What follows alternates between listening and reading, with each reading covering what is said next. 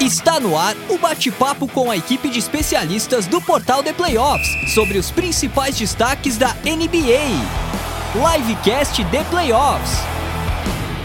Fala galera que curte a NBA, está no ar mais um Livecast The Playoffs, Livecast versão NBA. Agora vamos até as finais da NBA falando de basquete no nosso Livecast live toda segunda-feira a partir de agora, às 19 horas, tá? Talvez isso mude, é, o horário mude durante a, as finais de conferência, as finais, porque aí fica é, mais certinho o horário, né? Mas agora a gente vai fazer assim para que é, seja antes da rodada, né? A rodada de segunda-feira, sempre vai ter jogo, provavelmente, às segundas-feiras, nas próximas semanas. E jogo começando, por exemplo, hoje tem jogo 8 e meia da noite. Então a gente faz esse esquenta para a rodada da NBA aqui e fala do que já rolou dos playoffs. Hoje falaremos também é, dos prêmios da temporada, tá? Então fiquem com a gente para conferir os nossos votos aí para os melhores da temporada nas, é, entre os finalistas que já foram indicados pela NBA e falaremos também dos playoffs. Eu sou o Ricardo Pilat, hoje substituindo aqui o nosso querido Piero Fiorelli, não pôde estar hoje na apresentação, então estou aqui para fazer é, tentar substituir esse craque da nossa equipe, né, um grande especialista de NBA. Vamos ver aqui se eu dou conta, eu estarei ao lado dos meus amigos Guilherme Biscoito e Jefferson Venâncio para falar sobre a NBA. Antes de apresentá-los, só lembrando né, que esta live é produzida pelo estúdio WPcom, deixando aqui os contatos da WP, do Pix. Para você que também quer gravar seu podcast, está querendo tirar do papel seu projeto de áudio, fica aqui o contato da WP, um espaço para gravação e edição de podcasts, videocasts, áudios comerciais, tem sala com tratamento acústico, quatro microfones, monitor de LED e também estrutura para gravações à distância. Então, eles ficam lá no Rio Grande do Sul. Se você está no Rio Grande do Sul, consegue usufruir toda a estrutura física pessoalmente, mas se você não está, você pode fazer as gravações à distância, como nós aqui. Nós todos estamos em São Paulo e a gravação rolando lá é, né, com a, a, WP transformando o programa em podcast. Então manda mensagem para esse número que está aqui na tela, 54996205634 ou pelo site grupowpcom.com.br barra estúdio. O link que está aqui na tela está errado, já vou corrigir, mas é reforçando, é grupowpcom.com.br barra estúdio. E também é, essa live tem oferecimento da Stake, a casa de apostas oficial do Drake e do The Playoffs. Faça suas apostas de NBA lá na Stake. Então vamos lá, as apresentações começando. É, ordem alfabética, Guilherme Biscoito, que está aí super empolgado, afinal, Los Angeles Lakers conseguiu ganhar, tirou o mando aí dos Grizzlies. E aí, Biscoito, tá feliz depois dessa estreia dos Lakers com vitória? Cara, quem disse que eu tô empolgado, velho? Você já viu alguém ficar empolgado por tomar água? Ganhar um título da NBA pro Lakers é isso, cara. Então, segura aí. Você é torcedor do Knicks, talvez você esteja empolgado, mas um torcedor do Lakers mantém a seriedade, porque ele sabe muito bem o que é ganhar título. Então, tô tranquilo aí. Boa tá noite a todo mundo. Né? Tô acostumado, não preciso de emoção, velho. Então, boa noite a todo mundo aí. É, estamos aí para mais um podcast. É, playoff, cara. Playoff é bom demais, assim. Ainda mais que eu consigo esquecer o São Paulo, não preciso ver o jogo de São Paulo. Então, cara, por mim, playoff da NBA sempre é. Acho que a melhor parte é essa, né? é, exato. É, isso é importante, viu? Tem. Tiveram aí três surpresas, né? Logo, o meu leicão aí, como o Ricardo falou. É, o Hit que ganhou do, do Bucks. E posso considerar o Clippers também como surpresa. Então a gente tem bastante coisa para falar aí, gente. Isso aí, daqui a pouco falaremos de todos os jogos que já rolaram, de todas as séries que começaram. É, agora sim tá o link certo aqui na tela para você que está na live, tá? grupowpcom.com.br barra estúdio, link também na descrição do vídeo e na descrição do podcast. Agora sim, vamos aumentar o nível aqui, chamar Jefferson Venâncio, torcedor do New York Knicks. Conseguimos juntar dois torcedores dos Knicks aqui na live. E aí, Jeff? É raro isso, hein? É raro, é. Os poucos que sobraram ainda, né? Mas é, uma coisa que o Biscoito falou é verdade, Jeff para a gente, torcedor dos Knicks, qualquer vitória em playoff já vale como título. Né? Sim, com certeza. Primeiro, boa noite aí para quem tá, tá vendo a gente aí ao vivo, o pessoal que vai ver depois também, que vai ouvir também pelo podcast. Cara, eu tô, tô feliz. Só isso que eu posso resumir a esse primeiro jogo aí dos playoffs. É, tô confiante também, acho que o Knicks vai brigar de igual para igual ali com, com os Cavs. E, cara, tô animado, tô muito animado apesar da notícia de hoje, né, que o Josh Hart teve uma lesão e não sei se ele vai jogar esse próximo jogo. Mas para gente que tá, tá cada vez mais raro participar dos playoffs, então qualquer vitória é, é título para nós. Então vamos lá, vamos começar aí e bora. Bora lá então, antes de, de passar a palavra para eles aqui, fazendo as análises, né? Só passando alguns recados também. É, pedindo para que vocês participem no chat, mandem mensagens que a gente vai lendo, interagindo durante o programa. É, como, por exemplo, fez aqui o Ailton Manuel Silva, que disse, né? Excelente notícias, loucura de abril, né? Então tá feliz que a gente vai ter live toda semana. Ele mandou aqui que alguns times já acenderam a luz de alerta. Então, alguns times aí, realmente, né? A gente vai falar disso daqui a pouco, os times principalmente favoritos, né? Que estavam alguns que estavam tranquilos, como o Milwaukee Bucks, com certeza já não está mais tranquilo assim. O Lucas Oliveira, da nossa equipe, mandou aqui um boa noite, falando que é, espero que eu seja a pessoa feliz ao invés dos membros da bancada que torcem para os Knicks. Porque o Lucas torce para os Cavaliers. Desculpa, Lucas, isso não vai acontecer. Deixa a gente ser feliz um pouquinho, Lucas, por favor. Pô, você já viu seu time ganhar recentemente, né? É, pô. A gente tem que se tem que ter um pouquinho de alegria, né, Ricardo? Tem que distribuir a alegria, né? Não dá para é. centralizar num lugar só, né? Então façam aqui como o Lucas e o Ailton, vão mandando mensagem que a gente vai lendo. Quem mandar superchat tem prioridade, por isso eu vou deixar aqui o recado, rolando aqui embaixo para vocês não esquecerem. É, além disso, né? Lembrando que esse programa também é divulgado, é, publicado, perdão, como podcast. Por isso, fica a dica para que vocês sigam o The Playoffs também nos canais de podcast além do, das lives de NBA, a gente tem também toda uma programação de esportes americanos por lá. Podcast de NFL rolando agora, que vai ter draft da NFL semana que vem. Então, vai ter mock essa semana, um podcast mock draft, é, e também como live. Então, você pode acompanhar nos canais de podcast. Saiu hoje um podcast de NHL, porque também vai começar hoje o playoff da NHL. E sempre podcast também de MLB. Então, todo o conteúdo de esportes americanos em podcast vocês conferem com a gente no The Playoffs também em versão podcast. É, aqui no YouTube, não se esqueça de se inscrever no canal, ativa o sininho para receber notificações de novos vídeos, né? Estamos sempre com vídeos novos. É, o like, deixa o like, é muito importante, tá? Vou também deixar um recado aqui para vocês não esquecerem do like. É, aqui, se inscreva no canal e deixa o like. O like é de graça e ajuda muito o YouTube a entender que o vídeo é relevante para mais gente. A gente quer que essa live ganhe ainda mais audiência nos próximos dias, por isso contamos com vocês ajudando a divulgar, e o like ajuda a divulgar também. É, além disso, temos os nossos grupos de WhatsApp de NBA, fica o recado para que vocês mandem mensagem lá no WhatsApp e participem dos nossos grupos de NBA, porque é um espaço bem legal para você conversar com outras pessoas que também curtem NBA. É só mandar mensagem lá para a gente nesse número que está na tela, que vai aparecer na tela agora, número 11 94666 8427 diz que ouviu o livecast de playoffs e que quer entrar no grupo de NBA que a gente te adiciona, tá bom? É, e não esqueça, né? theplayoffs.com.br barra NBA para a cobertura completa dos playoffs, matéria de todos os jogos, tem também prévias de todas as séries, né? Ainda, como ainda está no começo, dá tempo de ver e ainda acompanhar, inclusive prévia dos dois que estão aqui. O Biscoito fez a prévia lá do Lakers e Grizzlies e o Jeff fez de Knicks e Cavaliers. Só um deles foi clubista. Você tem que entrar lá e ver qual que foi o clubista entre os dois aqui, que disse que o, o time ia se classificar. É... E é isso, gente. Vamos então começar aqui o debate falando da grande surpresa da primeira rodada, né? Pelo menos na minha opinião, que foi esse Bucks e Heat.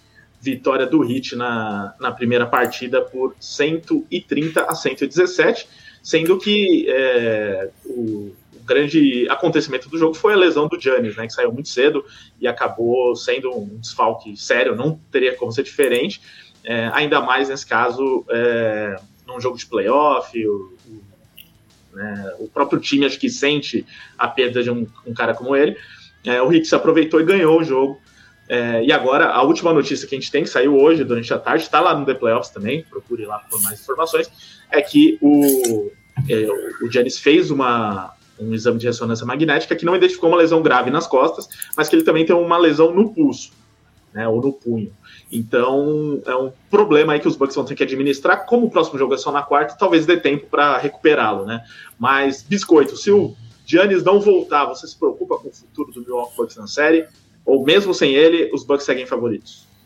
Cara, eu acho que dá para ganhar sem o sem o Giannis, porque foi um jogo muito atípico, tanto do Heat quanto do Bucks.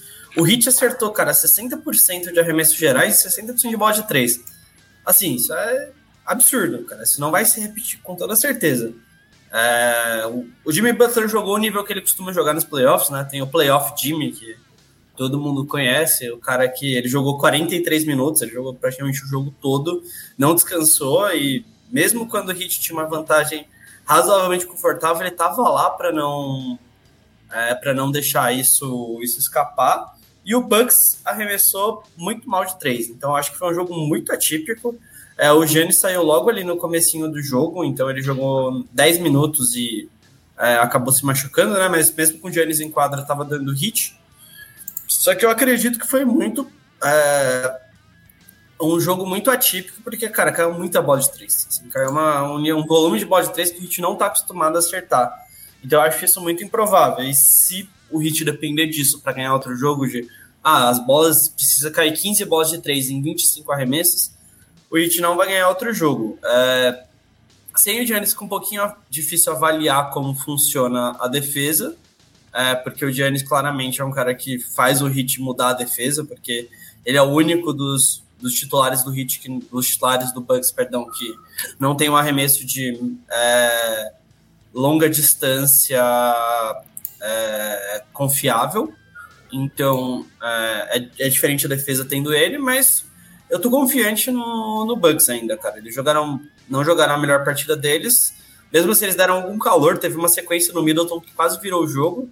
E eu acho que eles vão melhorar naturalmente. Assim, foi um jogo ruim, atípico. Teve a, o acontecimento da lesão do Giannis que preocupou o time. O Drew Holiday jogou especial, especialmente mal esse jogo. Acertou só 6 em 18 arremessos. É, foi é, bem, bem catastrófico, mas o Hit jogou num nível que eu acho que não vai se repetir, principalmente na bola de três pontos. Assim, não, acho, que, acho que não vai acontecer de novo uma partida tão boa, sei lá, do Gabe Vincent, por exemplo. Então eu acho que. É, o, o do Kevin Love também, que acertou muitas bolas de três, né, vindo do banco. Então, acho que o Hit teve esse, fator, esse fator estatístico que acontece uma vez a cada sei lá quando, então isso Teve não... a lesão também, né, Biscoito? A lesão do Tyler Hero. Do Tyler Hero, né, que acabou saindo. Isso. Então... Ah, bem lembrado, esqueci desse detalhe. Ah, é, deve ficar de mais quatro... intervalo. Tá fora da série, né? Tá é, quebrou a mão. De, Esse aí... de quatro a seis semanas aí. É, o Hero que vinha bem no jogo. É, verdade, bom ponto. Então o Hero não vai jogar, né? Ele saiu mais ou menos no intervalo ali, ele não voltou pro segundo tempo, porque ele quebrou a mão, então já era. E é um desfalque um pouco pesado pro Hit, né? Porque o ataque do Hit é bem previsível. O Tyler Hero é um dos poucos caras lá, de Jimmy Butler, que pode fazer uma coisa diferente a falta dele pode, pode ser é, prejudicial para o Hit, com certeza vai ser prejudicial para o Hit. E com isso o Kyle Lowry volta para o quinteto titular. Ele que jogou muito pouco, é uma grande decepção o Kyle Lowry no Hit, né?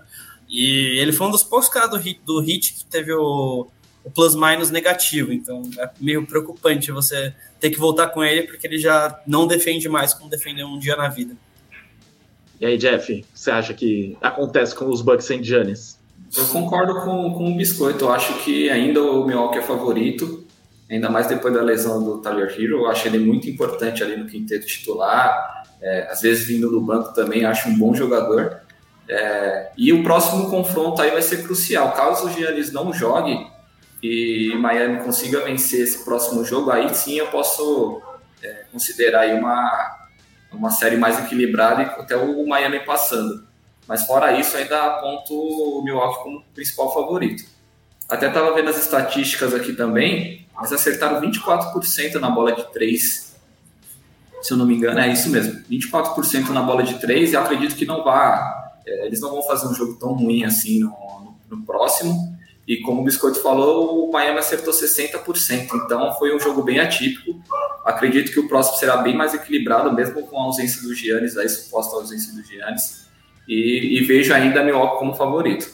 É, questão mesmo é, é isso, né? Que se o Giannis voltar, aí fica bem difícil mesmo para o Heat. Mas a gente já viu em outras oportunidades, eh, situações em que o, o Heat surpreendeu o Bucks, né? Pelo menos uma recente, aquela do, da bolha, né? Da bolha, isso. Com aquele, com aquele pé atrás, assim, né? Porque o Miami Heat tem muitos jogadores, é, alguns jogadores cascudos, assim, né? Com é, experiência de playoff, de terem chegado no final. A gente, essa versão de Jimmy Butler playoff aí é sempre diferente do, do time Butler que a gente está acostumado na temporada regular, que é bom, mas, né, e, mas o difícil é ele manter isso em sete jogos, né, isso que é, A gente, e nos playoffs inteiros, né?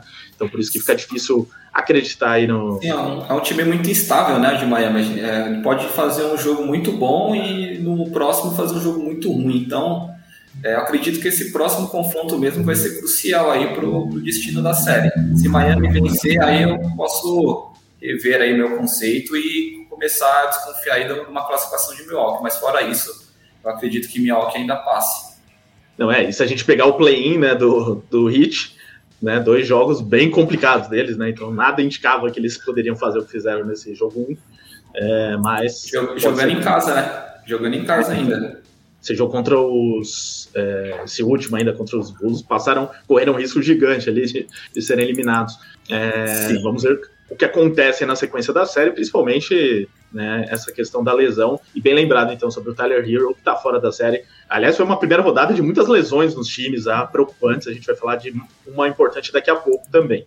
É, o, o Ailton ele mandou aqui, ele perguntou se essa lesão do punho é a mesma que vem desde o All-Star Game. É, eu não vi informações sobre isso, é a mesma, tá? Mas eu vou, vou olhar aqui a matéria do The Playoffs para ver se cita isso, tá, Hilton? Eu já, já trago aqui enquanto eles falam do próximo jogo.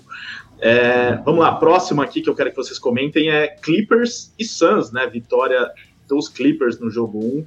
É, também um resultado, é, uma vitória surpreendente dos Clippers nesse jogo 1, afinal, a partida em Phoenix. É, os Clippers ainda sem o Paul George, é, conseguiram uma boa vitória, 115 a 110. É, mas aqui eu diria que é um confronto mais nivelado do que é o Heat e Bucks, então assim, não é uma surpresa astronômica, né? Realmente é algo que poderia acontecer e que talvez essa série seja equilibrada e vá até o final. Acho que a gente, é, o Suns foi pouco testado nesse novo, com esse novo time, né? Uns quatro juntos, uns quatro estrelas, ou pelo menos três estrelas mais o Dan Dayton, é, como queiram é, enquanto é, o Clipper já vinha jogando há um tempo seu Paul George, então digamos que estava tava já pronto para jogar dessa maneira, não, não, sofreria tanto assim, não é uma ausência que aconteceu agora, né? E tem um elenco muito forte, né? Que você reforçou bem no depois do trade deadline. Então, o Piero já deve estar tá preocupado, né, Rica? O Piero, ah, o Piero está tá desesperado aqui, né? Já tá mandando umas coisas nos grupos aqui, meio. É, não apareceu muito, né? Na verdade, ele não apareceu coisa, né? muito, ele mandou Aliás, uma coisa. Vamos falar a verdade, ele não tá aqui hoje por causa disso, né? Não queria dizer É, então, a gente tentou passar um pano para ele aqui, que ele tentei, não. Tentei passar um pano, mas, pô, Pierre, Na verdade, ele tá meio com um quadro depressivo, né? uma derrota, ele já. Não, é que o Pierre é muito imediatista, né? Ele não, não consegue, ele acha que perdeu um jogo. Lembram naquela vez lá que eles foram para a final, que ele acabou com o, é, com o Chris Paul durante os playoffs, aí no outro jogo o Chris Paul jogava bem, ele já se empolgava. É mandava áudio, né? O Biscoito, acho que até hoje tem o áudio do Piero, né? Biscoito, do, aquele áudio do Chris Paul. Point God, grande. É, né? guarda aí que a gente vai usar em algum momento, né? Importante. Mas sobre o jogo e a série, começa agora o Jeff, depois o Biscoito emenda, então. Clippers e Suns, esse primeiro jogo, Jeff. Então, eu acho que esse confronto é um dos mais equilibrados aí dos playoffs, é, junto com os Knicks e Cavs. É, Kawhi entrou no modo playoffs que a gente já conhece, que jogou muito no, em Toronto. É um cara que eu sou muito fã. É, é um cara frio nessas horas, é um, é, chama responsabilidade. E ontem ele fez 38 pontos. Jogou muito. O Westbrook também. É, o Biscoito não gosta do Westbrook, é, mas eu, tá sendo útil lá no, no quinteto titular dos Clippers. E eu vejo uma série muito aberta é, acredito que, que até com possibilidade de sete jogos aí. Ontem o, os times foram. Foi um jogo muito equilibrado, né? É, até o aproveitamento de quadro das equipes assim, foi bem parelho, é, diferença muito, muito baixa. Só que o, os Clippers foram bem no rebote, nos rebotes ofensivos, né? Acho que foram 15, é, isso, 15 a 6 para os Clippers. Então foi uma estatística importante aí na, na vitória. E aí o próximo confronto vai ser também crucial para o Phoenix. É, vai ter que ganhar, é, vai ter que, que ir para cima aí. O, o, Kevin Durant parece que ele ganhou, ele perdeu né, nove dos últimos dez jogos de playoffs, pelo que eu estava lendo, alguma coisa assim. Então ele precisa também mostrar um pouco mais de serviço. É, Devin Booker até que fez um jogo razoável, mas precisa mostrar mais também. E vai ser uma série sensacional. Tô, tô ansioso aí para ver os próximos capítulos aí E também o Pierre aí morrendo do coração nos próximos aí. Pode emendar, biscoito. Cara, então, foi um jogo curioso, porque acho que é, foi um jogo onde menos coisas inesperadas aconteceram. É, assim, é, a estratégia do Santos funcionou. Eles colocaram o Westbrook para arremessar, o Westbrook arremessou muito mal. Ele acertou 3 de 19 e uma de 6 na bola de 3, então o que o Santos queria que acontecesse com o Westbrook aconteceu. É, o ponto negativo para o Santos, para mim, foi o Chris Paul. O Chris Paul, essa temporada, ele está vindo bem mal, apesar dele quase ter feito um triple-double. Faltou três pontos, né? Ele, ele arremessou mal e eu acho que ele tomou decisões ruins. No último quarto, ele foi muito hero ball, mas foi o jogo que foi um jogo que aconteceu que os times queriam, assim. É, aí veio o inesperado. O Westbrook estava jogando muito mal, muito mal mesmo. Ele foi bem na defesa, né, Biscoito? Ele ah, então, foi bem na defesa. Nesse ponto. Ele. Aí no último minuto, o cara conseguiu pegar dois rebotes ofensivos, nos últimos dois minutos, perdão, ele conseguiu pegar dois rebotes ofensivos e fez uma defesa absurda no Devin Booker, que até então vinha acabando com ele, né? Então foi uma foi um inesperado ali, cara. O, West, o Westbrook ter feito aquilo é, foi um pouco inesperado. O, é, o, o Suns Acho que você tem um pouquinho de ranço dele, né? Não, deixa ele. é, não, só então, de não jogar mais nos Lakers ele já fica feliz. Ah, é. Deixa ele. É, e aí o Suns meio que ficou um pouquinho perdido sobre o que fazer no final. É, porque os arremessos foram muito ruins. Quem pontuou foi o Dandre Ayton. Assim, o Duran conseguiu empatar o jogo com uma bola de três. O Duran que foi muito bem marcado. É, e, e o Ayton que fez um pouquinho mais de, de coisas, assim, que pontuou mais, porque ele estava sendo marcado geralmente pelo Plane, então, ou pelo Zubat, e aí ele conseguia sobressair nesse duelo, mas o Suns não jogou bem no fim do jogo, que é uma coisa estranha para o time do Chris Paul, né? Que o Chris Paul costuma ser esse cara, mas ele não foi bem nesse aspecto. Ele tentou muito hero ball, ele é, o, o Suns não foi organizado, então muitas vezes os jogadores forçaram arremessos. Eu achei que o Suns sentiu um pouquinho, se sentiu um pouquinho mais pressionado do que deveria, talvez. E tem o ponto também, né, que era um ponto que eu destacava tanto do Suns quanto do Lakers, que são dois times muito recentes. É, em termos de chegaram muitas peças, ou no caso do Suns, eles trocaram muitas peças para ter o Kevin Durant, e, e os times mudam bastante, então não dá para saber ainda ah, o que o Suns é ruim. Será que o Suns é realmente ruim em rebote ofensivos? Que, porque eles perderam um pouquinho de tamanho, talvez, perderam um pouquinho de bons defensores. O Terry Craig foi bem ontem, mas ele não é um defensor nem de perto do nível do Michael Bridges. É, não tem nenhum chutador de três tão bom igual tinha o Ken Johnson. Então, será que isso vai fazer falta? Uma pergunta que tem que ser feita, porque agora o Suns está sendo colocado em situações de mais estresse. E o Clippers, cara, ganhou o jogo ali porque realmente foi melhor nos momentos. Não foi o Clippers que foi melhor. O Kawhi foi melhor nos momentos decisivos, cara.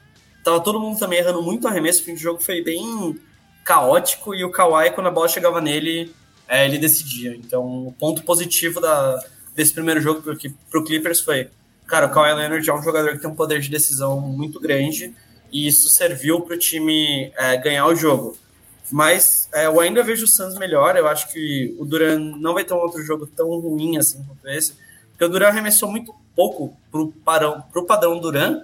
Cara, ele arremessou 15 bolas. O, o arremessou 16 e o Booker 19. Então, geralmente você quer que o Duran seja o cara que mais arremessa no seu time, né? Então, é, isso é um, é um ponto que eu acho que o Suns vai tentar ajustar de fazer a bola chegar mais fácil no Duran. E o Clippers marcou muito bem isso, impedindo a bola de chegar nele. E o Westbrook é isso, cara. O Westbrook é essa emoção. Não acho que não tem nenhum jogo mais Westbrook do que ontem, assim. Um jogo que ele você vai amar e odiar ele no mesmo jogo umas 15 vezes. Então foi, foi uma experiência bem Westbrook ontem. É só para complementar a informação que eu dei aí, o Kevin Durant ele tá 1 de 9 nos últimos 10 jogos de playoffs desde 2021 incluindo sete derrotas consecutivas. Então ele já vem numa sequência ruim, aí ele precisa, próximo jogo ele precisa mostrar serviço, porque é um jogador é importante da liga, um dos melhores arremessadores que tem, então ele precisa chamar a responsabilidade um pouco mais também. Muito bem, então vamos passar já para a próxima, né? Afinal, são oito séries, vamos falar de todas aqui, deixando por último as duas que rolam hoje, né? Os dois jogos de hoje. É, então agora é Lakers e Grizzlies o assunto. É, Lakers venceu o primeiro jogo 1 a 0 Agora, para dar uma agilizada, a gente vai passar um jogo para cada um. Então, Lakers, lógico, biscoito que tem que falar de Lakers. Mas, claro, ó, se vocês quiserem depois complementar o que o amiguinho tá falando, fique à vontade, tá? Então, o Jeff, se quiser dar aquelas cornetadas assim, né? No... É, vou dar umas cortadas nele aí, que ele merece. É, isso, é, ele adora isso, então pode fazer. É. Então é o seguinte, o Lakers venceu o Grizzlies, uma bela vitória, inclusive, né? Placar é, folgado, 128 a 112. Também teve lesão, né? Então, como a gente citou aqui, o Jamoran se machucou e é dúvida aí para a, a, sequência dos playoffs, né? Ninguém sabe se ele vai estar disponível no jogo 2. Até o momento, ele é dúvida. E a principal notícia é que dificilmente ele joga, inclusive, esse, esse jogo 2. Mas como é playoff, como joga na quarta também, dá tempo de recuperar. É, mas o, os Lakers mostraram aí repertório também, né? Porque tiveram a ajuda do, elenco de apoio aí com Austin Rivens muito bem, com Hashimura muito bem, e além disso, o LeBron e o Anthony Davis também foram bem, assim, né, não tiveram atuações espetaculares, mas tiveram bons números de, de pontos, né, o Anthony Davis também teve, deu um susto ali, né, naquele momento de lesão, poderia ter sido algo sério, mas ele voltou para o jogo, então a princípio tá ok, vai continuar jogando, então, Biscoito, fala aí dessa série do jogo 1, e também, assim como a gente falou dos, dos Bucks com o Giannis, né? Se o Jamoran sai dos Grizzlies, facilita muito a, a, a vida dos Lakers. Uh, os Grizzlies a gente já viu até em outras temporadas que eles ficaram muito tempo sem jogar com o Jamoran e conseguem normalmente manter o nível, né? Mas playoff é outra história. Cara, então, foi um jogo interessante. Acho que foi um dos jogos mais interessantes da, é, da primeira rodada. Eu gostei bastante, obviamente, que o Lakers ganhou, mas é, foi um jogo tático muito interessante. O Lakers começou marcando de Amoran com Vanderbilt, isso é um pouco surpreendente, né? Eu achei que o Lakers fosse usar o, o D'Angelo Russell, mas o D'Angelo Russell é um cara que não tem físico para marcar o, o Jamoran. O D'Angelo Russell é um cara bem mais lento é, que, o, que o Jamoran, que é o jogador provavelmente mais explosivo da NBA, talvez junto com o Darren Fox. É, então o Lakers usou essa estratégia e o Jamoran ganhou boa parte dos duelos contra o Vanderbilt. Tava jogando muito bem. Ele jogou bastante tempo também, né? Então, para assim, para não falar que ah, o Lakers ganhou porque o Jamoran não jogou. Não, o Lakers estava ganhando por um ponto quando o Jamoran saiu e já estava no final do último período, já estava nos últimos 4, 5 minutos, não vou lembrar exatamente o, momento. Então, é, o Lakers já estava ganhando, mas o que aconteceu de diferente para o Lakers ganhar esse jogo? É, teve o Hashimura é, acertando 5 bolas de 3, 29 pontos, o que foi um fato muito inesperado, mas prova um pouquinho que o Lakers tem um elenco de apoio mais forte do que já teve em vários momentos da. Acho que desde que o LeBron chegou, é, foi, é, nunca aconteceu dele ser o quarto maior pontuador do time e mesmo assim o time ganhar, né? Porque o, o Hachimura fez 29, o Washington Reeves fez 22, o Anthony Davis fez. É, perdão, o Washington Reeves fez 23 e o Anthony Davis 22 e o LeBron marcou 21. E ele teve o D'Angelo Russell, que jogou muito bem e fez 19. E é legal falar isso porque, por exemplo, no jogo contra o Wolves, o D'Angelo Russell mal jogou, acertou um de seis no arremesso, foi péssimo, e o Schroeder que dominou o jogo. É, nesse jogo foi o contrário, cara. O Schroeder não jogou e não fez falta. Então isso que mostra que o Lakers está um pouquinho mais profundo do que talvez eu mesmo achasse. Quando eu escrevi no Por Dia, eu falei, cara, eu acho que o elenco de apoio do Lakers não é tão bom, não vai ajudar tanto igual o elenco de apoio do Grizzlies. Então foi interessante. O Lakers também usou outra estratégia, que foi deixar o Jaren Jackson sendo marcado pelo LeBron, isso deu muito errado. O Jaren Jackson marcou 31 pontos, ele foi muito bem, e tem uma estatística que ele acertou acho que 6 de 7 contra o LeBron, então ele foi muito bem mesmo contra o LeBron, ele dominou o LeBron James. É, e o Lakers, por que o Lakers fez isso? Para deixar o Anthony Davis livre. É, quando eu falo livre, é, ele, ele marcou o Tillman. O Tillman é um cara que não oferece muito, é, muita ameaça ofensiva, né? Então o Tillman não, não, é, não pontua muito bem e o Anthony deu sete tocos. Porque o Anthony saía para cobertura toda hora e ele é muito bom, ele é um dos melhores defensores da NBA. Isso é uma coisa batida. Então, foi, foi bom para o Lakers isso, o Anthony, ter o Anthony Davis livre, mas não foi bom ter o, o LeBron marcando o Jaren Jackson. É, e aí, aquele ponto, ah, então quem vai marcar o Jamoran, já que o Vanderbilt marca o Jaren Jackson? E aí, sem o Jamoran, isso pode ser um favor, pode ser uma coisa muito favorável para o Lakers, né? Porque aí provavelmente o Vanderbilt vira o marcador primário do, é, do Jaren Jackson e ele, eu acho que ele vai ter um, vai conseguir marcar muito melhor o LeBron. Então, ou o Jaren Jackson também não vai jogar nesse nível ofensivo, porque apesar de ele ser um excelente defensor, no ataque ele é um jogador um nível um pouquinho menor. Não que ele seja ruim, mas é meio difícil imaginar que ele vai ter uma média de 30 pontos nessa série. Então, aconteceram alguns fatores atípicos para os dois lados, mas o ponto, um ponto que eu também destaquei no preview e acho que ficou claro é o Lakers tem uma vantagem muito grande no garrafão. E isso é uma coisa que eu acho que vai se manter. O Lakers ganhou os rebotes ontem e eu acho muito provável que o Lakers termine essa série, mesmo que perca a série, com mais rebotes do que o Grizzlies. Então, o Jamoran faz falta sim. É... E para um 0-2, e com um 0-2 para Los Angeles é um cenário péssimo para o Grizzlies, horrível. Então, acho que Cara, se o Lakers ganhar esse segundo jogo, clareia muito a chance de ganhar a série. Então... Dificilmente reverte, né? Dificilmente. É, então, não, o, o retrospecto vai de uma amostra bem grande diz que não. Então, acho que o Lakers surpreendeu e mostrou mais força do que eu mesmo imaginava, assim. Então, mas não tá ganho nem nada disso. Assim. Mesmo se o Jamoran não jogar, o Grizzlies tem, tem fatores que podem fazer o time ganhar. E o Austin Reeves é um deus. É, então, eu ia, eu ia perguntar dele para você, Deus. do seu menino aí. Sempre defendi Austin Reeves, isso aí tá gravado. Sempre, isso igual, é verdade. Cara, igual aquele careca infeliz que saiu. Agora temos uma versão com cabelo. Então, muito, muito mais charmoso. É uma vantagem, né? Muito mais charmoso, muito mais bonito. Então, cara, Austin Reeves aí é Deus, ele. Não sei, Jogou cara, muito mesmo. Ele só pareceu Deus, assim, cara, honestamente. Se ele foi o melhor jogador da história de bas do basquete no dia. Ontem foi dia 16, né? No dia 16 de abril de 2023, ninguém jogou mais basquete no mundo que o Austin Reeves. Não existe uma pessoa que jogou mais basquete que ele nesse dia. Então, apenas isso. É um Jeremy Lee, né? Lembra, Ricardo, do Je Jeremy Opa, Lee? Claro que lembro. Jeremy Lee insanes. o Jeremy Lee fazer isso nos playoffs, mas é porque não é. devia ter chegado antes, né, para poder ter ido para os playoffs. É verdade. É, mas o, para quem quiser saber uh, como era o amor de biscoito pelo careca citado aí, procurem aqui nos vídeos do canal, tá? Por Alex Caruso. E aí vocês vão ver um vídeo do dia que o Caruso foi embora dos Lakers. Ele sofreu, né?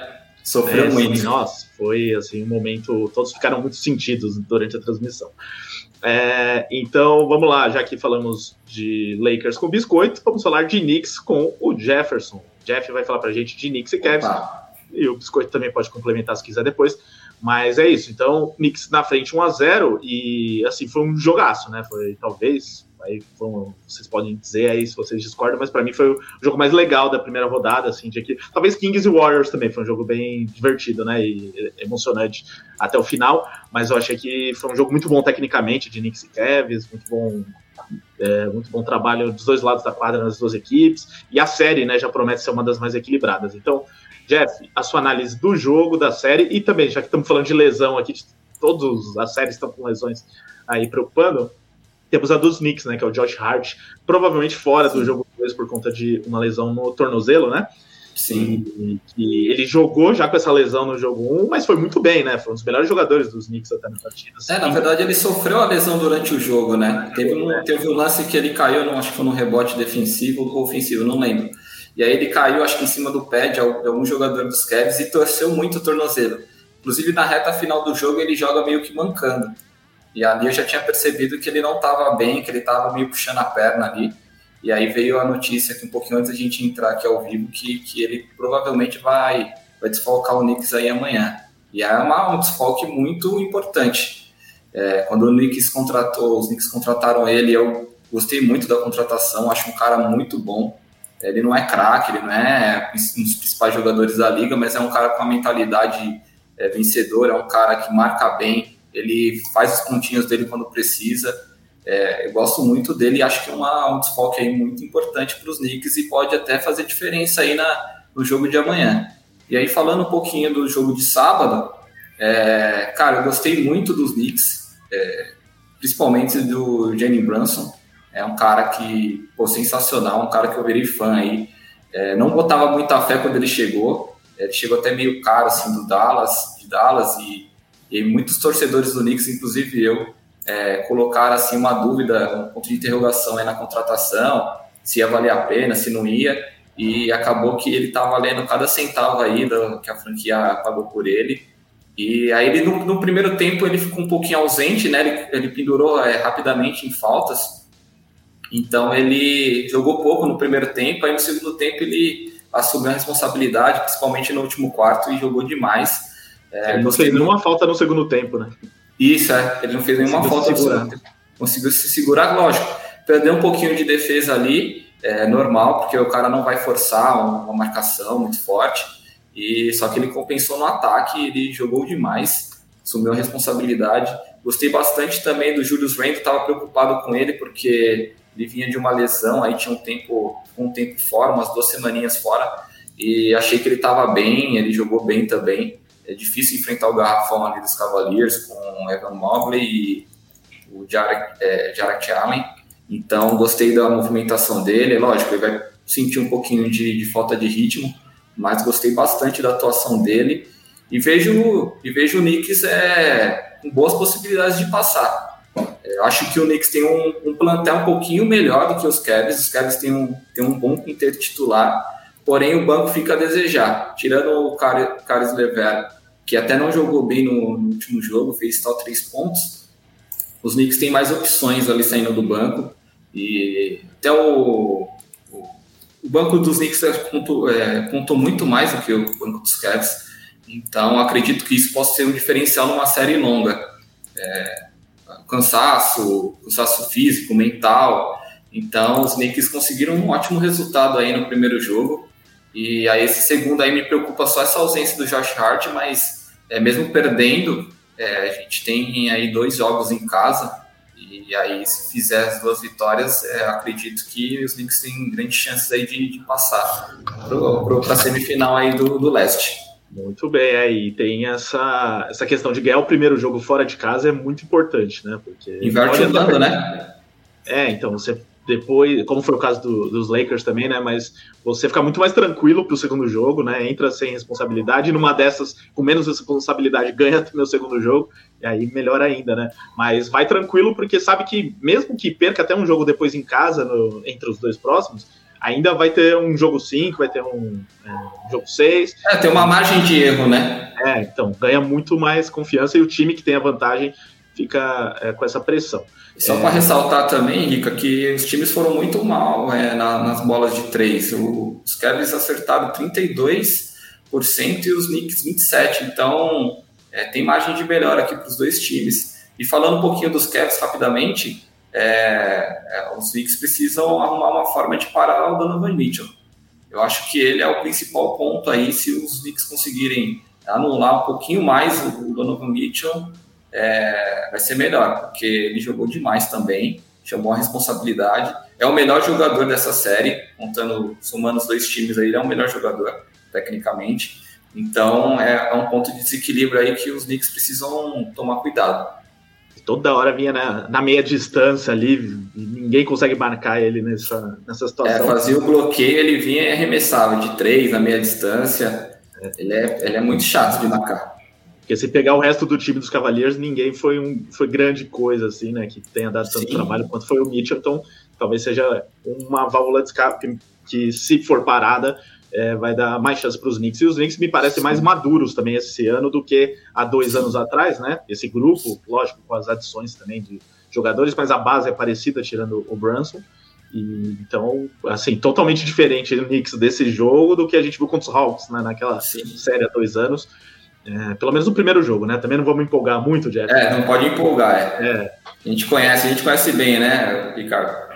É, não, não é, não é não é a melhor coisa se empolgar com os Knicks.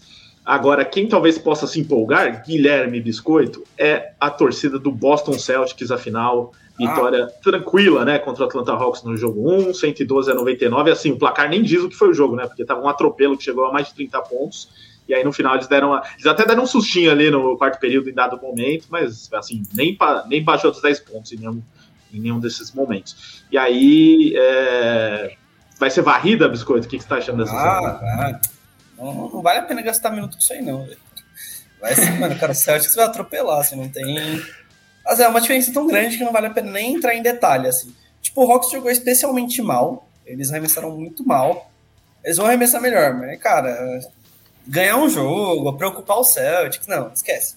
Esquece. O Celtics, o Celtics, tipo, o Celtics perdeu um jogo nessa série é mais por, acho que, displicência do que por capacidade do, do Hawks. Assim, é, são dois times de níveis completamente diferentes que cara, não dá para comparar, assim, na minha opinião.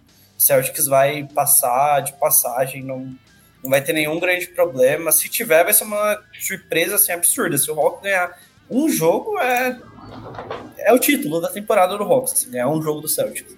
Cara, porque realmente é muito difícil ver algo maior que isso acontecendo. Assim, o Hawks é um time muito disfuncional ainda, cara. O ataque deles é muito travado, muito feio, assim.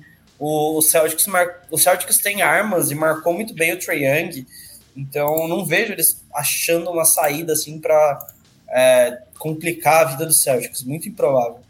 É, eu também vejo que não tem jeito não. Acho que o máximo que, que a Atlanta vai conseguir aí é um jogo e, e olhe lá.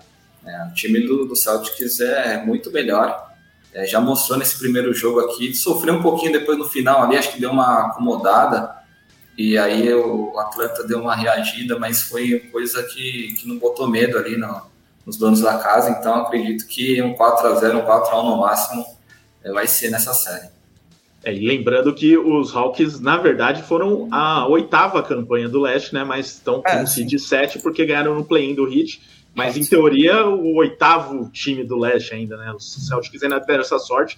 É, eu acho que contra o Heat seria um pouco mais complicado por alguns outros fatores. Jogaram o final do leste ano passado, tem uma, tem uma rivalidade, é, mas também os Celtics seriam favoritos, mas acho que seria muito mais difícil do que vai ser esse Atlanta Hawks, que talvez na, se preparando melhor com o Queen Snyder para a próxima temporada, talvez vai ter que fazer uma reformulação no elenco, vira um time, um time melhor assim, mas Queen Snyder entrou no outro dia, né? Não deu nem tempo de preparar direito o trabalho é, dele. Não deu nem tempo de trabalhar, né? Teve uma crise, né, para a saída do, do técnico anterior, que me fugiu o nome agora. O... Macmillan. Macmillan. Macmillan, exatamente. Então, assim, o clima é, não era bom nos Hawks e, assim, eu tava achando que eles não iam nem classificar no play-in, talvez. É, já foi uma vitória. Já foi uma vitória classificar para os playoffs. Sim. Então tá bom, né? O que vier é lucro aí para os Hawks. E já estão falando em trocar, né, o Trey Young. Já ouvi um é, papo aí isso, também né? de trocar e parece que vai vir uma reformulação aí. Então... Não, aí coitado do Queen Snyder, né? Que ele saiu do Utah Jazz porque iam trocar todo mundo, aí ele chega no Hawks, troca o Trey Young também, né? É. Aí não sei o que, que, ele vai, se ele vai querer continuar lá. É, outro, outra série que talvez venha varrida, o Jeff pode falar dessa daqui. Nuggets e Wolves, também outra vitória tranquila dos Nuggets, é, o primeiro contra o oitavo. É, assim, eu achei até que. Eu acho que essa série, na minha opinião, é, teria mais possibilidade de, de jogo para os Wolves. Eu acho que nos próximos jogos não vai ser o atropelo que foi no jogo 1. Mas, assim, porque é um time bom, mas que a gente não, não tá vendo jogar nas últimas partidas, que tá vendo problemas né, de internos também. É, então, várias Sim. coisas que atrapalham, porque o elenco dos Wolves é bom, né? Eu acho que poderia render mais do que é, rendeu aí na reta final da temporada. E, enfim, nesse jogo 1 um também, né? Então foi muito fácil é. para Denver esse jogo 1, um, mas você vê varrida vindo ou vai é, pre prever jogos mais equilibrados?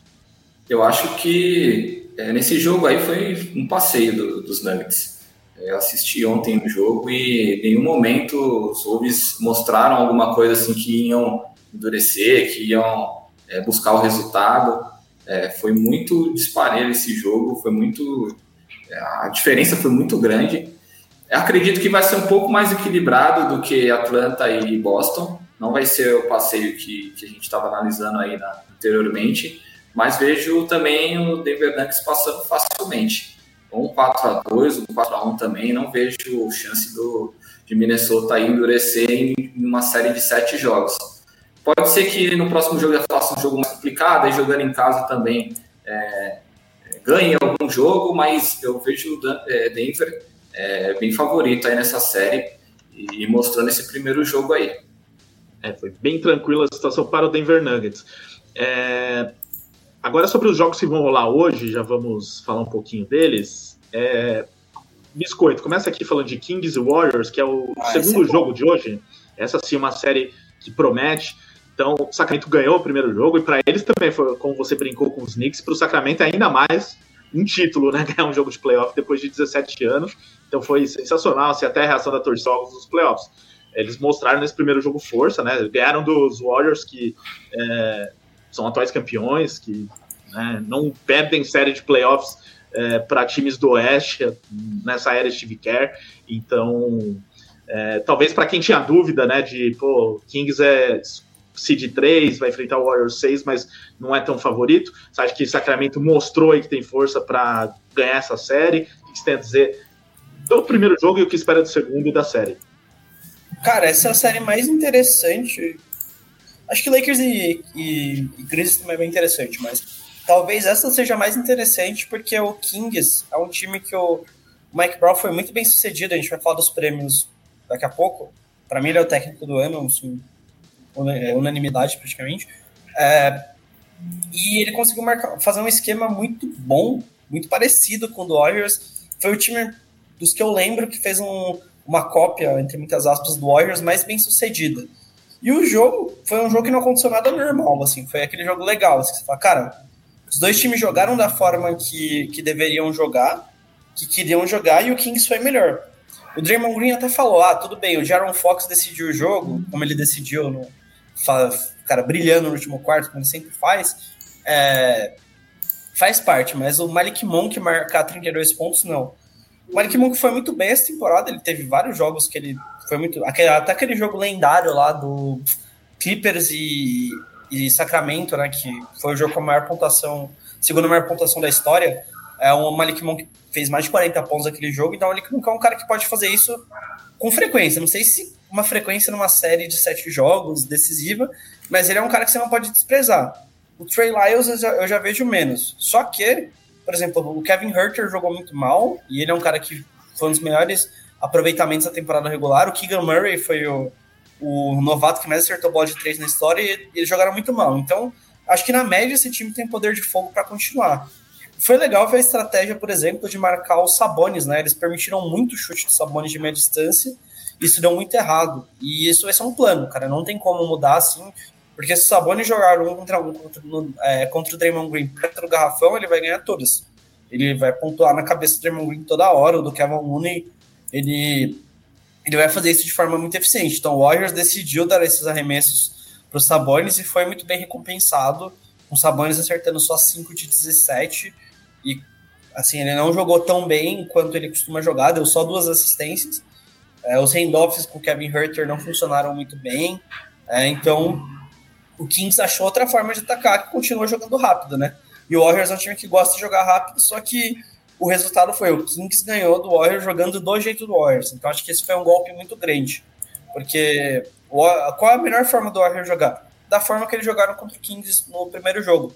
Ele é a forma que eles gostam, é a forma que eles sentem bem, é a forma que eles costumam ganhar e eles perderam o jogo. Então isso talvez tenha sido um golpe muito duro e o Warriors vai ter que pensar, cara, será que a gente vai ter que... Será que eles vão se questionar e falar, o Sabonis não vai ser marcado dessa maneira, é, a gente não vai dar tanto espaço pro Malik Monk, mas aí o Jaron Fox vai ter muito mais espaço, então como isso vai funcionar? Então acho que o, o Kings foi muito bem e colocou uma pulga atrás da orelha do Warriors para mostrar assim, cara, eles são bons o suficiente para ganhar da gente, mesmo jogando da forma que a gente queria que ele jogasse. Então, para mim, foi uma vitória muito grande do Kings, de ideologia, digamos assim, porque o Mike Brown ganhou do Steve Kerr no jogo do Kerr, então isso foi, foi muito impressionante.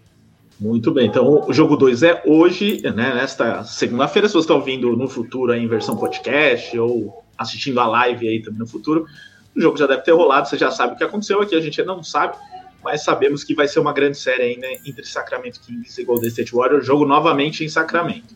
Agora, o outro jogo que, é dessa, que acontece nessa segunda-feira é entre Philadelphia 76ers e Brooklyn Nets. Eu vou passar essa para o Jeff. Então, para fechar aqui, né, último confronto da nossa análise, é, os Sixers ganharam o primeiro jogo por 121 a 101. É, esse daqui, eu diria que é, o placar também foi é, ficou um pouco acima do que foi o jogo. Achei que foi um jogo equilibrado no geral, assim, a partida inteira. Aí no final daquela desgarrada que a gente já esperava dos Sixers, mas assim, não foi um atropelo como foi Celtics e Hawks, por exemplo. E os, os Nets mostraram durante a temporada que, após a, a, as trocas que fizeram, tem um time que, que deu uma encaixada ali nesse jeito de jogar, com o Michael Bridges, principalmente liderando ali, mas dificilmente eles vão ser páreos para esses Sixers, né, Jeff? O que você está esperando Sim. desse jogo 2 e da sequência da série? Sim, eu acho que, que Brooklyn não tem chance aí nesse confronto. Eu assisti o jogo também entre Philadelphia e Brooklyn E o jogo realmente, é, depois a gente até olha o placar e vê 121 a 101, acho que foi um passeio e não foi, foi um jogo equilibrado até um certo ponto ali. É, é, Bridges jogando demais, é um cara que, que evoluiu muito. A gente tinha uma desconfiança assim porque ele era coadjuvante, né, em Phoenix, então ele tá assumindo a responsabilidade, tá jogando bem, mas eu acho que né, não vai ser suficiente ali para bater Filadélfia. Até acho que vendo, vendo aqui as estatísticas, é, Filadélfia acertou 40, quase 50% na bola de três, então é, é, absurdo. E eu acho que também vai ser uma série mais tranquila aí para os Sixers, e não vejo o Brooklyn ganhando essa série, não. Acho bem difícil, apesar de, de, de poder faz, é, um jogo de, de igual para igual até um determinado momento ali no, é, nessa primeira partida. É, vejo Sixers como favorito aí hoje e é, tem tudo para abrir 2 a 0 na série. E, e Joel Embiid também não foi é, o Joel Embiid aí do, da temporada regular, acho que ele vai crescer ainda mais. Fez só, só não, né? Mas fez 26 pontos. Então acredito só. que é só para ele é só, né? Mas ele, é, ele vai evoluir também. E se ele chegar na, no modo é, que, que, a gente conhece, que, que, ele pode, que ele pode atingir nessa fase mais decisiva aí da liga, é, ele é praticamente imparável. Ali. Não tem ninguém no, nos Nets aí que possa, que possa parar ele. É um jogador que foi bem nessa partida também foi o Tobias Harris, né? Que ele ficou meio ofuscado nos últimos tempos, né? Nos. Sixers. É, por conta das contratações, principalmente do Harden e tal, e o valor que ele foi que ele ganha, acho que fez com que ele virasse assim, motivo de desconfiança mas ele é um jogador importante, né? Que complementa esse elenco. O time Sim, é, tava precisando aparecer mais, né? Porque o jogo do, de Philadelphia estava muito concentrado no James Harden e no Joel Embiid. Então ele estava sendo cobrado, assim, chamar mais responsabilidades, para arremessar também, participar do jogo. E, e para essa série vai ser o suficiente. Acredito que vai passar com tranquilidade aí para os Nets. Apesar dos Nets ser um time interessante, é um time jovem que formou aí no meio da temporada, é um time mais de futuro. E já pensando nas próximas fases aí, acho acredito que para os Sixers é, conseguirem é, avançar, avançarem mais na, nos playoffs aí, vai precisar é, colocar mais em jogo o seu, seu, seu elenco, né? Não ficar só dependente desses dois jogadores aí e é, colocar mais em, em, em, jogo esses outros jogadores como o Harris, o Maxey, o Melton, é, fazer um jogo mais coletivo e não ficar dependente só de dois jogadores. Que foi já um, um pouco do que eles fizeram no, no jogo 1, né? Fizeram com que não Isso, dependeram é, já... do Embiid, por exemplo, né? É, já deu uma, já melhorou um pouquinho esse aspecto, mas aí pensando no, no próximo confronto aí, acredito que tenha que, que melhorar um pouquinho mais nesse, é, nesse aspecto. Exatamente. E o até uma coisa que eu ia falar, já aproveitando aqui, mas rolou um comentário do Piero Fiorelli, então tem a ver com o que eu ia falar. Ah, o Piero surgiu então. aqui, né? Ele estava aí muito triste com a derrota, tal, então resolveu não participar da live, mas mandou uma mensagem agora. Ó. Ideia de troca Kevin Durant por Michael Bridges e Ken Johnson. Quem diz não? A corneta, né? A corneta de nosso querido Piero Fiorelli, mas o que eu ia dizer é que é, acho que o grande ganhador da troca até agora, né? Pode ser que o Suns ganhe o título e aí vão ser os ganhadores da troca. Mas foi o Michael Bridges, né? Porque ele Sim. nunca ia conseguir se desenvolver tanto no elenco do Suns. E o Piero é fã, hein? Fazendo... O Pierre é fã dele. Desde antes, né? Desde, desde antes, é. é. Mas assim, ia ser muito difícil, né? Que ele ganhasse um espaço como protagonista, como tá ganhando hoje, né? Então ele tem tudo aí para. Eu tô curioso para ver o que os Nets vão fazer depois de uma possível eliminação no mercado, né?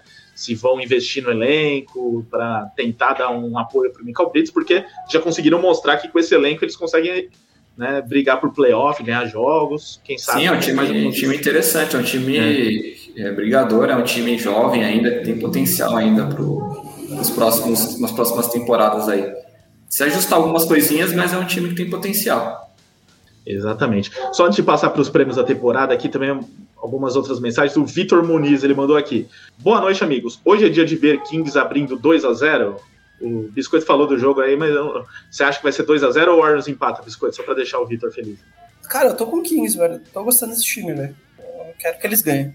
Muito bem. Eu que perdi dinheiro numa aposta aí que eu fiz na stake no final de semana por causa dos Kings, porque eu apostei em todos os jogos da rodada e coloquei o Warriors no final E, Vixe, né, faltou 15 só até o final. Acertei as três primeiras, aí, né, tava ali pra ganhar na última, só que e, e tinha um valor bom pra tirar a aposta durante o jogo, porque os Warriors abriram 10 pontos, né, em certo momento ali, Sim. mais de 10 pontos até. E ali eu falei, não, agora é tranquilo, o Warriors não perde. Já ganhou, né? Aquele famoso já ganhou. Se fosse os Knicks com 10 pontos de diferença, eu tiraria o dinheiro. Mas aí, É, olha aí, é. E os Knicks, sim, abriram 10 pontos no jogo e mantiveram a vitória, né? Até É, mais então. 10 pontos também. O, o Ailton Manuel Silva aqui lembrando: Clippers e Suns, quem defender melhor leva a série. Uma análise aí. Do, e tem bons defensores dos dois lados. É, então vamos lá, prêmios da temporada.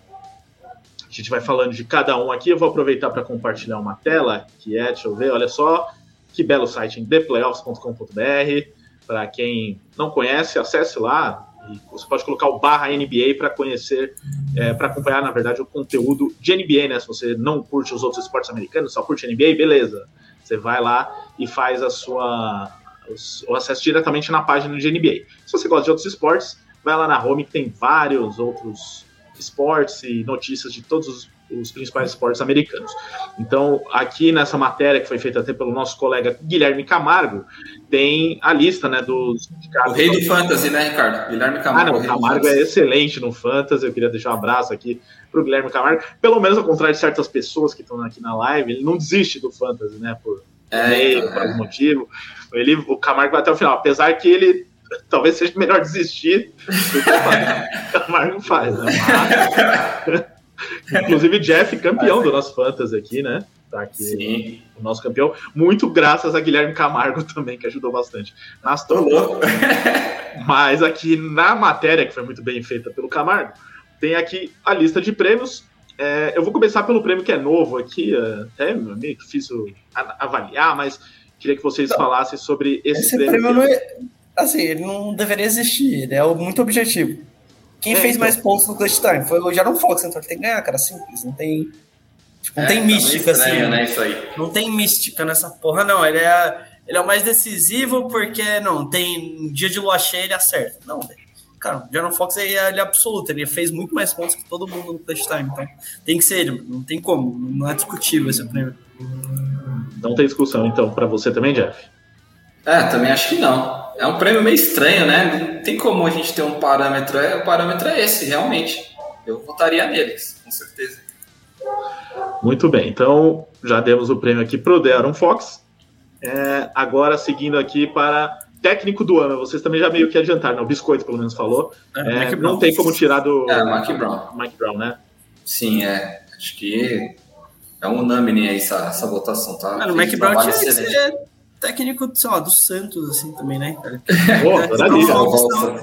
Muito grande, assim, cara. Do São Paulo também, assim. né? É, exato. Apesar que o Santos jogou bem, viu? Assistiu o jogo, Ricardo? Jogou bem. Jogou bem, Santos. É, Não, na verdade, na verdade, vamos ser justos, ele deveria ser técnico do Internacional no Campeonato Brasileiro. Aí acho que ele conseguiria, né? Porque os 43 anos lá, aquela narração lendária do Gustavo Villani, Mike Brown quebraria. Seria bom. mas é, mas pro, pro Sacramento Kings também ajudou bastante, né? Porque É. foram anos de fracasso aí, e escolhas erradas de técnicos, né? E agora eles acertaram em cheio aí. Muito boa temporada dos Kings mesmo, e nos playoffs eles já se provando também como um time cascudo. Mas eu queria ressaltar que os outros dois acho que foram bem escolhidos, né? Não sei se vocês Sim, indicariam o outros. Dying Out do, do Mas- Thunder foi muito bem, e o Mazula também. E tem o Will Hard do Jazz também que eu destacaria, né? Ele não acabou nem, no- nem, É. nem indo para os playoffs, mas assim, durante a, a parte da temporada que o Jazz deixava ele ter um time competitivo, ele fez um time muito bom. Sim. É, o, o curioso é que tanto no caso do Jazz quanto no Thunder, os dois tinham objetivos de não ir para playoff, não classificar nem nada, e no fim os dois contrariaram essa expectativa. É, então, no fim, acho que eles levaram em conta o, o técnico que levou um time para o play-in aqui, no caso do Thunder. É, vamos lá, próximo da lista que é o, é, o, jogador que mais evoluiu, né? Então, Most Improved Player é, Jalen Brunson dos Knicks, Shai Gilgas Alexander do Thunder e Laurie Markkanen é, do Utah Jazz. Aqui uma disputa mais equilibrada. Eu vou começar com o Biscoito, porque o Jeff tem interesses aqui. Né? Então, Biscoito. Eu É, vou no Markkanen. É, porque o Markkanen saiu de um cara que tava meio reserva, assim, do, do Cavs. Não era um cara muito utilizado e se tornou um titular de All-Star, né? Então isso daí é meio doideira, cara. Ele deu um salto muito grande, então eu vou, tô fechado aí com um finlandês que raspou o cabelo e vai servir o exército da, da Finlândia aí na, nas férias. É, tem isso ainda. E aí, Jeff, com clubismo ou sem clubismo? É, vou, vou deixar o, o, clubismo de lado agora, porque a gente tá falando de um prêmio de quem mais evoluiu, né? Então, o Jalen Brunson, apesar de ser do, dos Knicks, acredito que ele já fez uma temporada muito legal lá em Dallas. Então, essa margem de crescimento foi menor. Do Shai também fez uma temporada boa ano passado. Então, a margem de crescimento do, do marketing foi maior. Então, ele saiu de um, de um ponto é, abaixo dos outros, né? E, e cresceu demais, é, participou do All-Star. Então, concordo aí com o Biscoito, eu vou de marketing também. É, esse é um prêmio que também é, é, difícil, às vezes, porque o critério não é tão claro. Né? É. Para alguns é, é. assim, para outros é outro. Mas se você pegar realmente quem mais evoluiu, né? O quem, ou seja, Sim. teve a maior margem de crescimento, é o Markkanen, com certeza também. Acho. Levando o pé da letra, né? É, agora se pegar o que foi mais longe nessa evolução, né? Talvez o Brunson virou um protagonista de um time, né? Não sei, o Thunder, o Shai também. Sim. É. Mas é o Shai já era, que, mano, devem ter dado esperando pro Shai há alguns anos, nunca deram, e acho que agora vão dar por. Agora já, já virou uma realidade, né? É. Não, ele já é bom faz tempo, assim, tipo. É, então. Agora ele já é uma realidade, então acho que não se enquadra mais nesse no, no prêmio. É. O Shai é, acho que já é briga para MVP mesmo, poderia estar entre os 10, pelo menos aí. É, vamos lá, aqui é o prêmio de defensor do ano. Inclusive, ó, pelo que eu estava vendo aqui, né? saiu agora que a definição que o Jerry Jackson Jr. foi já eleito defensor do ano. Então a NBA às vezes antecipa, né, alguns dos prêmios e uhum. tal. É, já antecipou aqui o Jerry Jackson Jr. E eu acho que dificilmente alguém não daria o prêmio para ele, né? Vocês concordam? Né? daria para o Anthony Davis, cara. É absurdo, esse absurdo o Anthony Davis se aposentar sem um título de melhor defensor, cara. Mas nessa temporada, infelizmente, né, não jogou o número mínimo de jogos para é, prêmio. Machucou demais. Ele só se machuca também, né? Como ele vai ganhar? Pois é, esse último jogo, esse jogo do playoff, que ele já jogou muito na defesa, também teve um problema de lesão. Então, sempre no limite o Anthony é, Davis. Não dá pra confiar muito. Mas o, o, que eu achei curioso desse prêmio do Jaren Jackson Jr. é que durante a temporada ele ficou fazendo a campanha para ele mesmo ganhar do, desde o começo, né? Então ele foi também trabalhando aquela tática meio Draymond ah, Fez o marketing, né? É, fez um marketing pessoal muito bom. E é importante que jogador... Ele até fez uma montagem dele do Pantera Negra, ele de Block é, Panther. É, Block Panther é muito bom. É. é e ele é, fez esse marketing é importante, ainda mais quando joga em franquia de mercado menor, que às vezes esquecem do cara, e aí foi importante que o Jaren Jackson tenha feito isso, e mereceu, né? Ainda mais entre esses três aqui, acho que é bem claro que não desmerecendo os outros dois, mas que o Jackson foi o melhor. Ele foi o primeiro em, em tocos, né? na temporada. Líder da, do ranking de média de, to, de tocos. Três, três tocos por jogo. E é até legal esse trio aqui, né? Porque os últimos anos a gente estava vendo uns nomes meio recorrentes na briga, e esse ano três nomes novos. É, o de Gobert decidiu. Eu gosto bastante do Mobley também. Gosto bastante da lista aqui. É muito novo ainda, né? Vai... É, mas ele é muito novo, mas é um cara que tem muito potencial, viu? E provavelmente vai ganhar esse prêmio aí alguma algum ano aí da carreira, aí nos próximos anos, acho que ele vai ganhar. Isso aí, então confirmando aqui que realmente Jaren Jackson Jr. foi eleito já o defensor do ano pela NBA, né, pelo pessoal que vota. É, aqui a disputa é do sexto homem, então a gente já teve até um, um, spoiler do biscoito aqui, não sei se foi aqui ou foi só no WhatsApp, mas do que ele achava que ele acha que faltou aqui um nome, eu quero que você fale quem é esse nome, biscoito, mas entre esses três, Malcolm Brogdon, Bob Porter Jr e Emmanuel Quickley, quem que é o seu sexto homem? No Brogdon, desses daí. Gostei do Brogdon fazendo esse papel, que ele era titular no Pacers e tá, tá indo bem, no, foi bem no Celtics essa temporada. Você tem contra os Knicks, Biscoito? Ah, do Knicks, tem muita coisa do Knicks, atualmente. Eu acho que é algo pessoal, não é possível. É pessoal. Agora é que o Knicks tá bem, ele não consegue elogiar nada. eu, não, eu não vi ele dando um voto pros Knicks, falando dos Knicks, elogiando os Knicks. É o corneta. Já estão me fazendo voto aberto, voto sigiloso, velho. Aqui é que nem o Boninho, a gente põe o voto aberto porque o público gosta mais. É. É, eu vou com uma então, E quem que era o nome que faltou aí? O Monk, Malik Monk. Pra mim, eu daria o prêmio pra ele. Porque né, eu sou fã do Malik Monk desde aquela frase que ele disse que ele tem tatuagem em todo o corpo, menos no braço direito, porque o braço direito dele é só para fazer cesta. Então, ele me ganhou nessa frase. grande motivo para votar no, no Monk. Um que faltou também, que é. eu acho que muita gente sentiu falta, foi o Norman Powell, né? Norman Powell, sim. É que ele ficou um tempo machucado, né? Não sei se ele teve o um número. É, pode ser por isso, pela quantidade é. de jogos, né? Mas acho que ele liderou até os reservas em pontos na temporada. Então Sim. tem. Foi muito bem. Mas entre esses três, Jeff, vai, aqui vai no clubismo? Ah, vou no clubismo, com certeza. É. É que o Kickley, quando ele foi bem, ele foi titular, né? Então aí é meio. Também, mas assim. os números sai... porque ele foi titular em alguns momentos. Aí. É. Isso, é. Então, aí deu uma aumentada aí nos números, mas ele jogou muito bem também saindo do banco. É, é um, não foi bem no primeiro jogo, é, faltou um pouquinho dele ali substituindo o Jenny Brunson no, no, primeiro tempo, mas eu vou, vou votar nele. É, esse é outro prêmio que também tem um conceito todo, porque tem alguns times que deixam um cara muito bom na reserva para vir do banco. Low Williams, o melhor que o titular. Né? É, Oi? O famoso Low Williams. Troféu Low Williams. Ah, Low Williams. O Manu Ginobili, né, que chegou a ganhar esse prêmio. Ah, sim. Pô, grande jogador, mas que o Popovich claramente queria deixar ele saindo do Leandrinho já ganhou também. Já ganhou. Mas aí eu acho que o Leandrinho é mais o caso de um sexto homem, vai, clássico, que clássico, é, realmente clássico. é o cara que vem do banco e que ajuda, mas não é um titular mesmo. Né? Agora, os números, os números, três... do, os números do Bob Portes foram legais também. Foi, mas ele jogou bastante jogos de, titular, de titular então também teve é, isso. É. Também teve isso. Então ele teve quase um duplo-dupla de média de, de pontos, 14,1 de pontos e 9,6 em rebotes, com 49% de, de aproveitamento de quadra.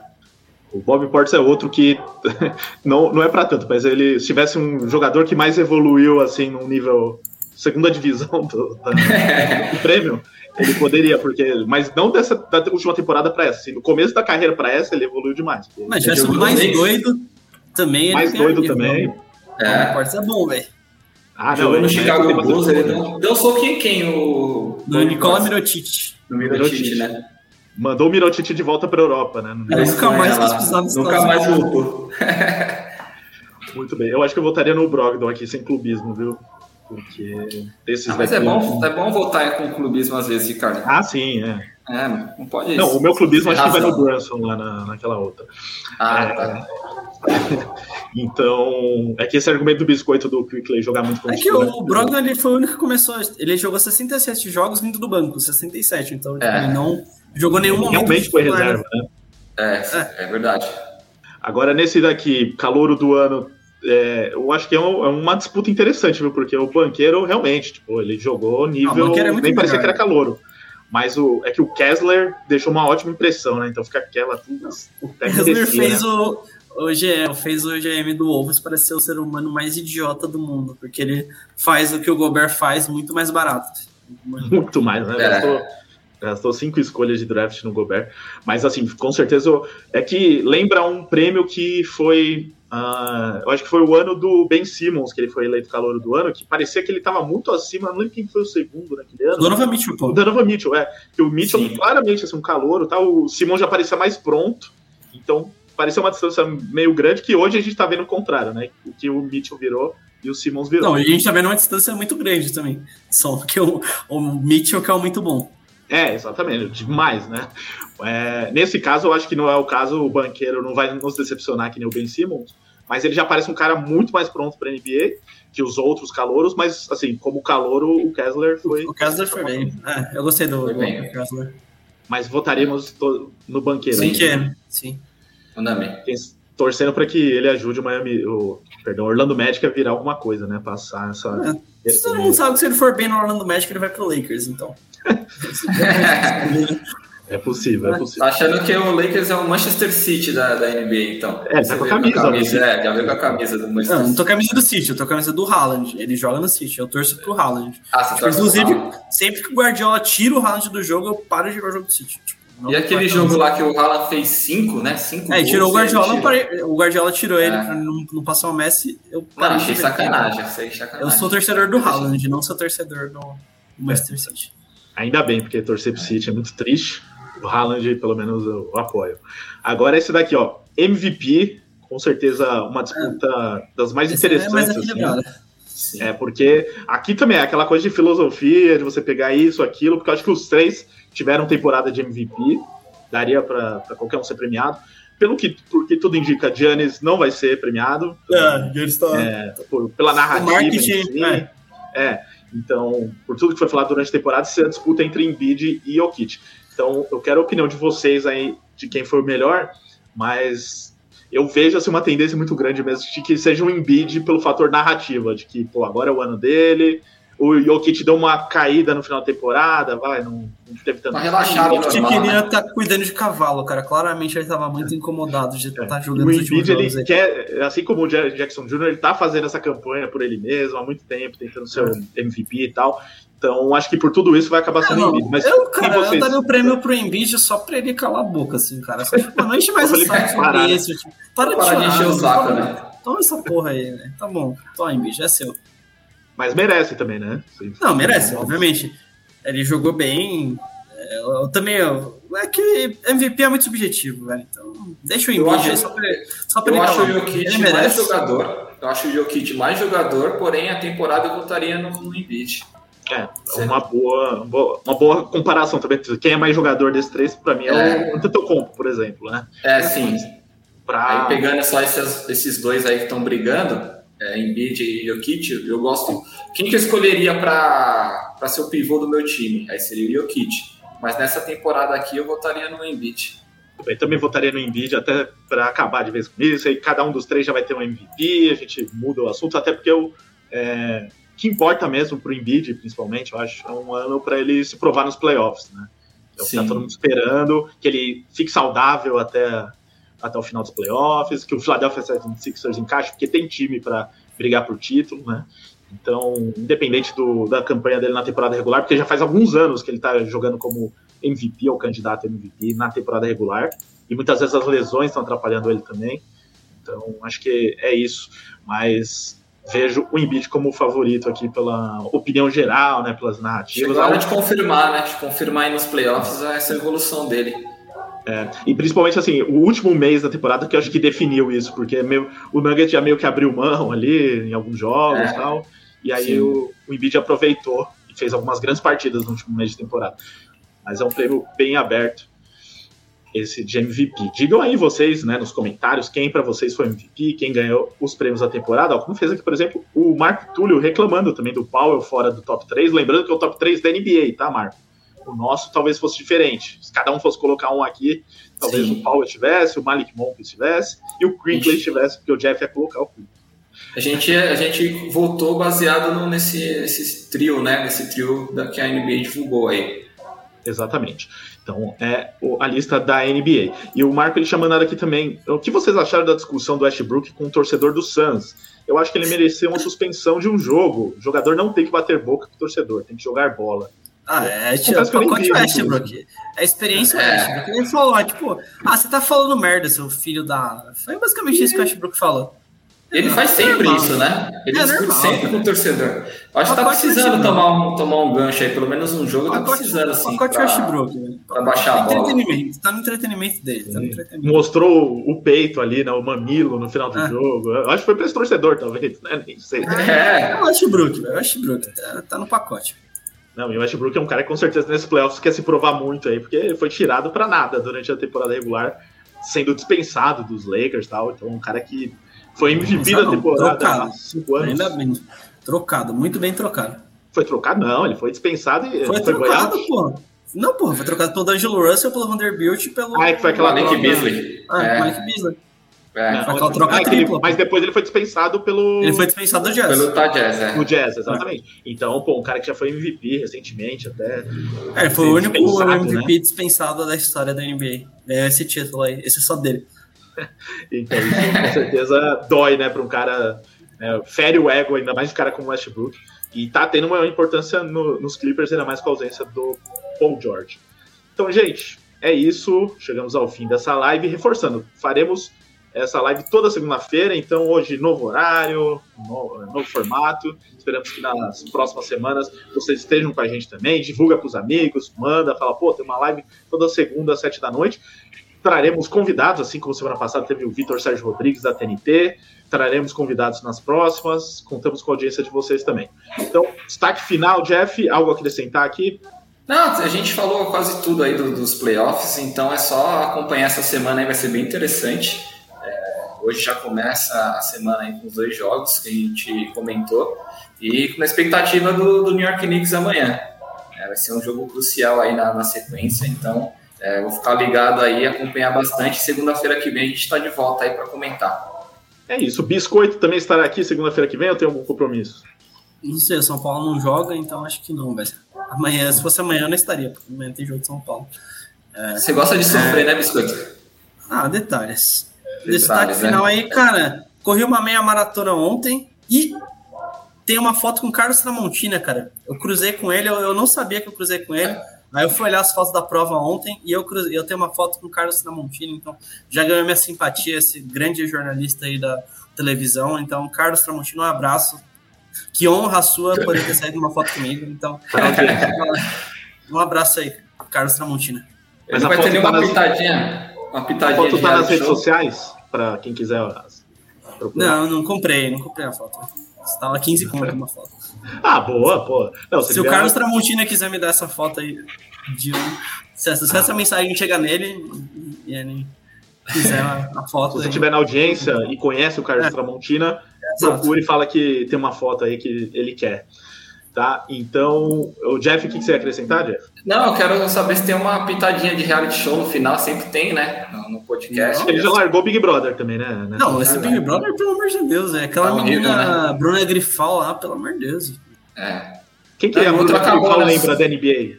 Oi? Quem que a Bruna Grifal lembra da NBA? Ah, não acompanhei muito ela, cara. Não, não dá, deixa eu pensar. Que... Fala cara, muito. Ela é o Gilon Brooks, assim, porque ela quer ser metida a Playboy, ela é branquela, ela é tipo do Canadá, assim, tá ligado? Da Barra da Tijuca, então é tipo isso, tá ligado? É tipo você soltar um, um pincher pra brigar, assim, tá ligado? Aquele vídeo do, do cachorro latindo atrás da grade, aí quando solta a grade o cachorro fica quieto. É o Gilon Brooks e a Bruna Grifal, então os dois têm essa semelhança. E os soltos em Salvador, acabou, né? Acabou, acabou. Acabou, que pena. É, o que eu recomendo de reality show é Casamento às Cegas. Tô vendo aí a edição. Nos Estados Unidos falaram que tá bom, né? Tá bom, tô, tô assistindo. Tô interessado em ver. Então assistam Casamento às Cegas, tá mais interessante do que Big Brother. Mas claro, assistam mesmo os playoffs da NBA, acompanhem, daqui a pouco começa então Sixers e Nets, estaremos na audiência. Então voltamos na próxima segunda para comentar essa série e as outras, né? Lembrando que lá no theplayoffs.com.br barra NBA tem a cobertura completa da temporada de todos os jogos dos playoffs. É, só deixando os recados finais, ó, tá aqui o número, WhatsApp, para quem quiser entrar nos grupos de NBA. Quer comentar com a galera aí sobre a, a rodada e não tem amigos para comentar, não tem é, pessoas legais como nós três aqui para comentar? Lá no grupo tem muitas pessoas não, legais. Eu não vou estar nesse grupo, então. Não tá, o Biscoito não tá porque ele não se mistura com os ouvintes e leitores, mas eu tô. Eu tô. Quem quiser lá conversar comigo, falar, ô, oh, pô, Ricardo, eu vi você lá no programa tal. É, aí você. Só, se for xingamento, aí não, não sou eu, tá? É, é o meu assessor lá, como, como diz a Larissa Big Brother, é o meu assessor que cuida. Mas é, se for para sem xingar, sou eu. Então manda lá, 11 94666 8427. Diz que ouviu o livecast e pede para entrar nos grupos de NBA. Além disso, se você quer gravar seu podcast, fale com o Pix, grave seu podcast com o estúdio WPcom. Tá aqui na, no GC e também na descrição do podcast ou do YouTube o telefone que é o 54996205634 e o site grupowpcom.com.br barra estúdio. Lembrando que essa live também tem oferecimento da Stake, a casa de apostas oficial do Drake e do The Playoffs. Certamente o Drake já está preparando uma aposta maluca para os playoffs da NBA. É isso, gente. Obrigado a todos pela audiência, quem esteve ao vivo e para você que nos ouve também no futuro em versão podcast. Abraço e até a próxima.